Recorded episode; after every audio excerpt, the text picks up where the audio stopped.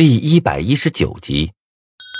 正在我心里纠结之际，一阵开门声打断了我的思索。我转头一看，顿时愣住了。来的是一个女人，一个很漂亮的女人。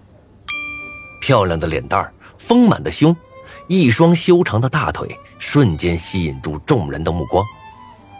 在他白皙的脖颈处，有一串闪耀的宝石，闪烁着迷蒙的光彩，为他更添了几分贵气。段长安看着那双大腿，一直古井无波的脸上。终于出现了一丝波动，低声道：“单是这双腿，我就能玩一年。”我鄙视的看了他一眼：“你丫就意淫吧你啊！看看人家脖子上的项链，人家不差钱。”正说着话，我的眼神忽然凝固了，下一刻，我迅猛的冲了上去，一脚就将她踹倒在地。女人发出一声娇哼。身子像是断了线的风筝，在空中划过，重重的摔到了地上。就在这时啊，有两个体格高大的男人一左一右扣住了我的手，从后面狠狠地顶了一下我的膝盖，让我半跪在地上。混蛋！你还没等我反应过来，一个硕大无比的拳头就朝我的脸上砸了过来。我闷哼一声，吐出两颗牙。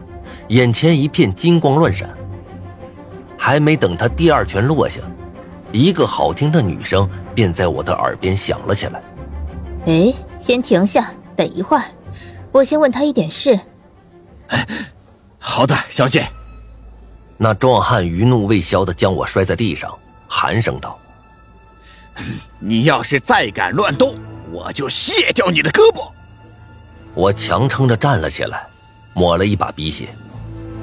这时我才发现，那个刚才被我打的女人已经走到我的身前，俏脸上一片冰寒。我问你，你为什么要踹我？是谁派你来的？刘家还是余家？我看着她好看的脸，没有说话，默默的脱下了鞋。那女人见状，眼中闪过一抹怒色，挥了挥手。就在这时啊，我将鞋底翻了过来。从上面撕下了一只蜘蛛，那蜘蛛粘在我的鞋底上，绿色的汁液糊了我一鞋，但是那印着红色花纹的肚子依旧在微微起伏着。我提起那蜘蛛，苦笑道：“这玩意儿你认识吧？黑寡妇，我老家那里树林多的是啊，被它咬一口，可能会死的。”见到那还留着一口气的蜘蛛。女人的脸色瞬间变了，尖叫起来。待到尖叫声停歇之后，女人涨红了脸，走到我面前，伸出了手：“对不起，先生，我好像误会你了，你没事吧？”我捂着自己早已肿起来的腮帮子，心疼的指着地上的两颗牙：“你看我有事没事啊？”女人对我的恶语没有在意，一个劲儿的道歉。这个时候。段长安悄悄走到我的身后，对我说道：“无名老弟，你看，那预言书没有错吧？”我扯了扯嘴角，低声道：“没错个屁！你哪里看到这女人高兴了？她送我宝马车。”段长安却冲我笑了笑，眨了眨眼睛：“ 你放心，他会高兴的，宝马车也会有的。我还有事儿，就先走一步了。”说完。他便揣着免死金牌走了。我看着他离去的背影，忍不住有些失神，将遗留在桌上的漫画书收了起来。女人见我一脸阴沉，赶忙打车将我送到医院，让医生替我把两颗牙接了回去。从医院出来之后，女人一听我要回学校，立刻开车把我送回了学校。到了学校门口，看他一脸愧疚的模样，我心中的气呀！也消了一大半。对于美女，男人天生就是宽容的。啊，算了吧，你回去吧，我没事了。今天算我自认倒霉。我朝他挥了挥手，准备回宿舍。那女人却立马叫住了我，一脸开心的说道：“ 谢谢，多亏了你啊，要不然我现在恐怕是该待在医院了。作为报答，你想要什么？我很有钱的。我笑了笑，刚想装逼的说句“我什么都不要，只要你陪我一晚上”，这目光却飘到了女人身后的车上。宝马。看到那辆车，我的呼吸忍不住急促起来。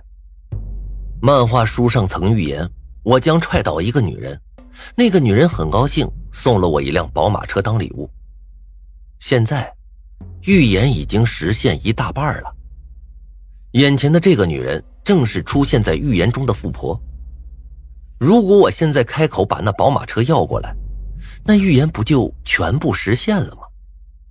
没错，我敢肯定，如果我现在跟他要那辆宝马车。我有百分之八十的把握他会给我。良久，我才苦笑着摇了摇头，打消了自己的这个主意。为了一个莫名其妙的预言，厚着脸皮要人家一辆车，这种事儿啊，我还真做不出来。再说了，虽然眼前这个女人一直笑眯眯的，当如果我真的和她要一辆宝马车，谁知道她会不会翻脸啊？就算真给了我。再过几天，说不定也会要回去啊。索性就做个顺水人情算了吧，反正我也没吃多少亏。想到这儿啊，我叹了口气。不用了，我救人又不是为了要报酬。不过你那俩保镖下手太狠了，下次你叫他们注意点说罢，我转身要离开，但一直沉默不语的女人却一下子抓住了我的手，激动的说道。你真是个好人啊！不行，我一定要给你报答。我目瞪口呆的看着他，连连摆手：“不用了，真不用了。”女人却好像没听到我说的话一般，急匆匆的翻着包。半晌，她忽然眼前一亮：“哦，对了，我看你好像挺喜欢我的宝马车的，这样吧，我就送给你了。”说话间，女人拿出了一串钥匙，硬生生的塞到我的手上。我被他这一连串的动作惊呆了，傻傻的看着他，一动都不动。做完这一切后，女人又笑着从保镖手里拿过了一张名片，递到我的眼前。那，我叫苏玲，这上面有我的手机号码，以后有事可以给我打电话。再见了。说罢，苏玲便在保镖的搀扶下走到了旁边的一辆路虎上，离开了。我呆呆的望着手中的车钥匙，又看了看眼前的宝马车，忍不住仰天长叹：“这也行。”至此，漫画书上的预言已经全部实现。苏玲走了，而我对着眼前的宝马车是又喜又愁。喜的自然是得到了一辆宝马车，虽然在这个过程中掉了两颗牙。但如果说掉两颗牙就能换一辆宝马车的话，那我宁愿多掉两颗。愁的原因就有些难以启齿了。作为一个高中生，我压根不会开车，我爹也不会呀，所以这辆车啊，短时间我是开不上了。无奈之下，我只得给张胖子打了个电话，让他赶紧出来帮我想想办法。等我将手中的车钥匙递给张胖子后，这家伙活像一只濒死的蛤蟆，腮帮子一鼓一鼓的。无名，你没骗我吧？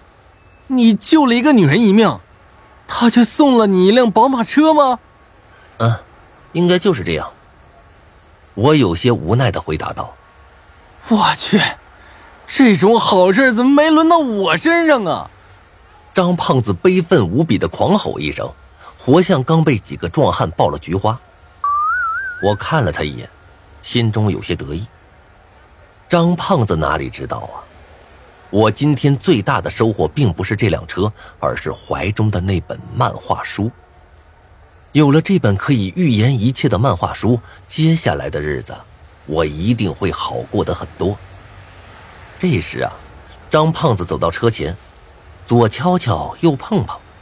一脸艳羡的说道：“明子，你小子真是走了狗屎运呐！知道这辆车值多少钱吗？”我看了眼车牌，满不在乎的说道：“不知道啊。”不过既然是宝马，肯定不便宜吧？放屁！